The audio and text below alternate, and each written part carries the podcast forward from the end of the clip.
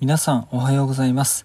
一銭の健康常識から卒業させるラジオ。この番組では様々な体の不調の原因や対策の真実について、一銭の発明した世界唯一の生態理論をもとに、常識外れの考え方をお届けする内容となっています。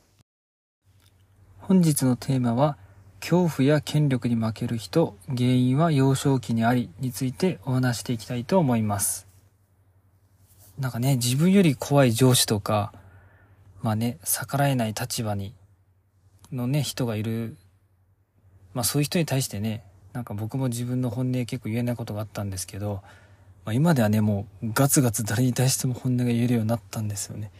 でもそれって、実はもともと赤ちゃんの頃って別に相手の立場とか身分知らなくてもガツガツ本音出して泣いてたわけなんですよ。まあね、自己主張の塊だったわけなんですよね。でもそれで、だんだんその自分が逆らえなくなってきたりとか、本音言わなくなるのは何かというと、やっぱり、その、こういうふうに上の立場の人に頼っていかないと、自分は生きていけないんだというか、逆らっちゃダメなんだっていうふうなことを、まあ、どんどん刷り込まれていってるわけなんですよね。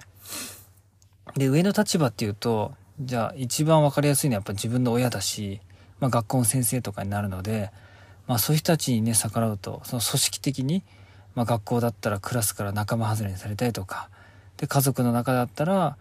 まあ家族内でのね、方針とか考え方合わなければ、まあ自分だけなんか仲間外れにされちゃうしと。で、結局そういうことの繰り返しで僕たちは、やっぱ本当の安心感は、自分と価値観が合う人が一緒にいるってことが本当の安心感なのに、まあその人がいなくなるので、それを例えばお金とか地位とか身分とか、自分のね、なんかその力とか能力とかで、なんとかみんなから好かれようとして、で、それでやっていこうとするんですけど、まあそれ以上の人が来た時とか、それでね、だから自分より年収が高い人が来た時とかに、そういう人たちにはもう逆らっちゃダメだっていうふうに勝手に、やっぱ思い込むように生きてる人が多いですね。でもそれもね、結局、自分の親とかに対しての本音をちゃんと言えてね、確認できた人って、本当にね、そういう自分より強そうな人に対する考え方というか捉え方というか、対峙の仕方が本当に変わってきます。で、実際ね、ちょっと、うちにね、月2回ぐらい来てくださってるある方がですね、最近そういうことを全部乗り越えて、なんとね、昨日ですけど、その小説家としてね、今後動いていくってことをね、自分の使命として見つけてくださって、で、早速ね、昨日生徒終わった後にその小説読ませてもらったんですけども、めちゃくちゃいい内容でした。あの、いいって言ってもね、なんかその、もちろん内容としては、すごい人間のこのドロドロとした部分、で、そこをよく、なんかそのサスペンスとかちょっとドラマで言うとちょっとフィクションで、なんかこう、包んでる感じですけど、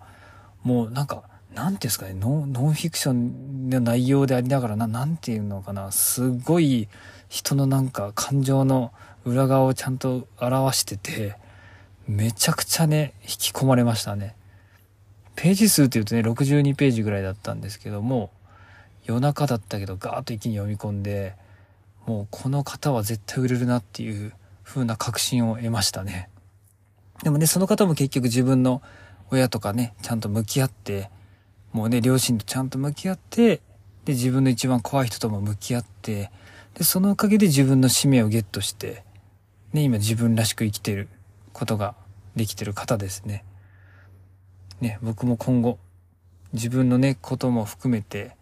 ね、その方にいろいろ小説を書いていただいて、ちょうどね、その青山美智子さんっていう本をね、読んでから、あ、小説いいなと思って、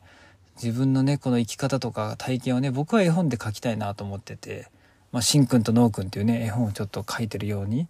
なんかそういうのを出していけたらいいなと思った時に、まあ、まさかね、小説家として頑張るって人がね、目の前に現れるとは別に僕も思わなかったので、これはめちゃくちゃ引き寄せだなと思って、ね、その人が、小説家のね、ペンネームがね、江藤聖也さんって方なんですけども、これから絶対ね、バズって世界的にも有名になる方だと思うので、もうとてつもなくね、人の心の本当の裏側をえぐるような内容というか、多分ね、人生で悩んでる人は絶対見た方がいいと思いますし、多分読んだらですね、僕があれ読んだ感想としては、絶対これ会社とか仕事辞めたくなるなと思いましたね。やめて、一回やめて、自分らしい人生は何かっていうと、もう一回考えて、で、考えた後に、もう今後また仕事復帰するのか、起業するのか、またそれ以外なのかっていうところを、まあ、深く考えるいいきっかけになるような内容だと感じました。なのでね、ぜひね、そういう本を読みたいっていう方は、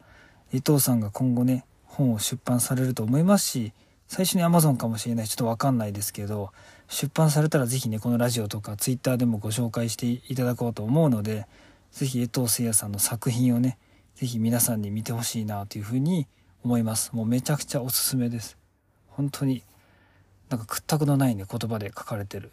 なんか本当に心臓に刺さるようなね、すごい内容なので、はい、僕もびっくりしました。ね、江藤さん、あの、ご紹介していただいてありがとうございました。楽しく読ませていただきましたので、これからもね、頑張って続編書いてみてください。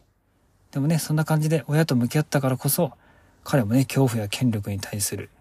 ね、姿勢が変わったからこそ、そういう作品が出せるような、ね、強靭な使命も見つかったわけなので、ぜひね、皆さん、恐怖や権力に負けずに、負けずにというか、その原因が親とかにあるので、そことちゃんと向き合ったらそこは綺麗に消えていくし、まあ、親とちゃんと向き合えた人はね、例えば僕が何と言っても、まあ、僕の意見が全てと思わずにあ自分の本当に思ってることは全てだと思って動けるので、はい、だから僕ですらもある意味恐怖や権力の一つに過ぎないので、まあ、僕はあくまで皆さんの体の通訳をして言ってるわけだけどそうじゃなくてまあシンプルに僕の意見も混ざってることもあるから本当に自分の体がメンターとして自分が思うことを優先してやっていったらいいんじゃないかなというふうに個人的には思いますので。是非ねこのラジオを聴きながら自分のことと向き合ってみてください。本日も最後まで聞いていただきありがとうございました。もし面白かったらラジオの登録とコメントなどもいただけるとすっごく励みになります。お知り合いの方にもこのラジオを紹介していただけるとすっごく嬉しいです。皆さんにとって健康で楽しい一日になりますように。